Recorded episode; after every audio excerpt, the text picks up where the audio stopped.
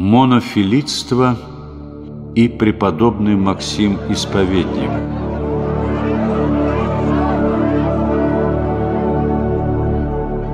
Несмотря на усилия церкви и государства преодолеть религиозный раскол, богословские споры не утихали. Они разделили империю на две половины – православную и монофизитскую. Император Ираклий хорошо понимал вред религиозного разделения и желал покончить с ним любыми способами. В начале VII века несколько монофизитских епископов объявили императору, что согласятся присоединиться к церкви, если она признает, что в Иисусе Христе при двух природах действует только одна – божественная воля. Этот сложный догматический вопрос не был еще раскрыт церковью. Однако православные богословы понимали, что в признании двух природ и одной воли заключено противоречие. Признавая во Христе два естества, божественное и человеческое, церковь признавала вместе с тем две воли – при наличии одной воли, божественной, необходимость в человеческой природе отпадала. Однако императора Ираклия мало интересовала суть учения. У него была одна цель – восстановить единство веры в империи. Средство к достижению этой цели он видел в утверждении учения о единой воле. Впоследствии приверженцев нового учения стали называть монофилитами.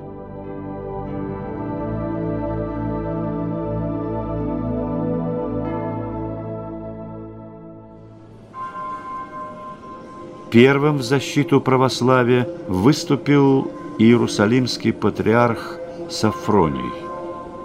Он созвал в Иерусалиме собор, на котором осудил монофилитство.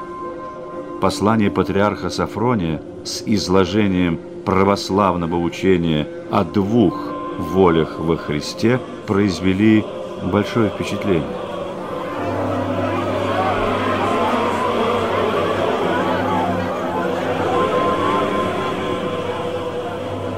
Император Ираклий, видя, что послание патриарха подтолкнуло к еще большему разобщению церковное сознание, издал свое изложение веры. В нем он вообще запрещал говорить о волях во Христе. Но было уже поздно. Споры не утихали. Несмотря на запрет, церковные соборы в Западной Африке и Риме осудили монофилитство. Конфликт с окраинами империи был слишком опасен для государства. Им пользовались захватчики, угрожавшие с разных сторон единству империи.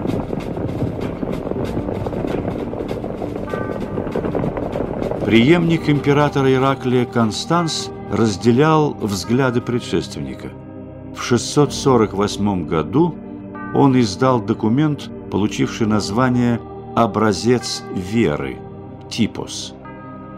В нем император обязывал подданных прекратить спор о волях. Запрет был расценен как покровительство монофилитству. Горячим защитником православия в это время стал монах Максим, получивший за стойкость в вере наименование «исповедник».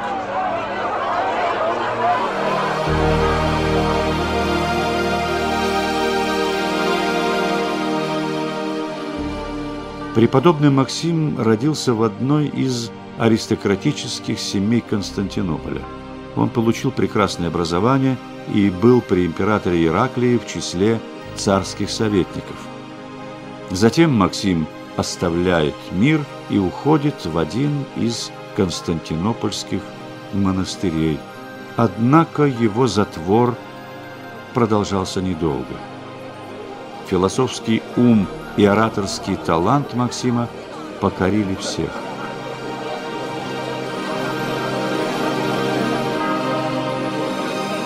Не только клирики и епископы, но и народ, и власть смотрели ему в рот и тянулись к святому, как железо к магниту, увлекаясь его речами. Говорит жизнеописатель Максим. Доводы преподобного Максима в пользу православия были так сильны, что после публичного диспута о вере с константинопольским патриархом Пирром последний отрекся от монофилитства.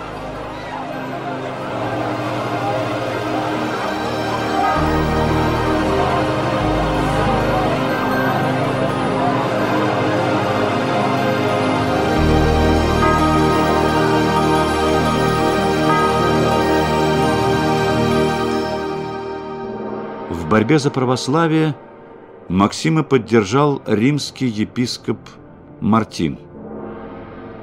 После избрания на римскую кафедру папа Мартин первым делом созвал собор. На нем был отвергнут типос императора Констанца. Акты собора были отправлены императору с требованием восстановить православие. Констанс счел такой поступок возмущением против государства и решил подавить оппозицию. Папу Мартина ложно обвинили в политических преступлениях. Императорским указом его низложили с кафедры и доставили в Константинополь вместе с другими участниками собора. После нескольких месяцев тюрьмы и суда папу Мартина сослали в крымский Херсонес, где он умер от голода.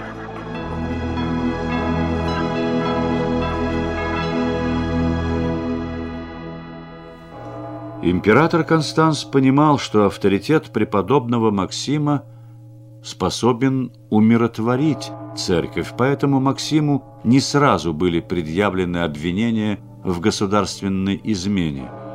Его несколько раз отправляли в ссылку, угрожали, избивали, обещали славу и почет, но он оставался непоколебим. Только после того, как преподобный Максим заявил, что даже если и вся Вселенная начнет причащаться с патриархом, я не буду иметь с ним причастие, участь его была определена. Максим Исповедник был бит воловьими жилами, ему отрезали до основания язык и отсекли правую руку. Он был сослан на Кавказ, где и скончался.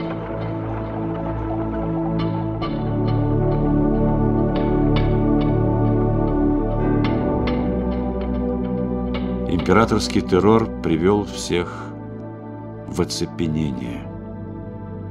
Наконец, император Константин Пагонат решил созвать в 680 году шестой Вселенский собор.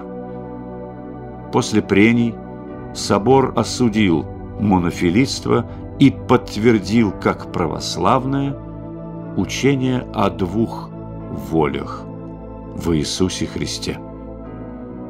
Лишь небольшая часть христиан, живущих до сих пор в Ливане и называемых маронитами, не захотела прислушаться к соборному голосу церкви.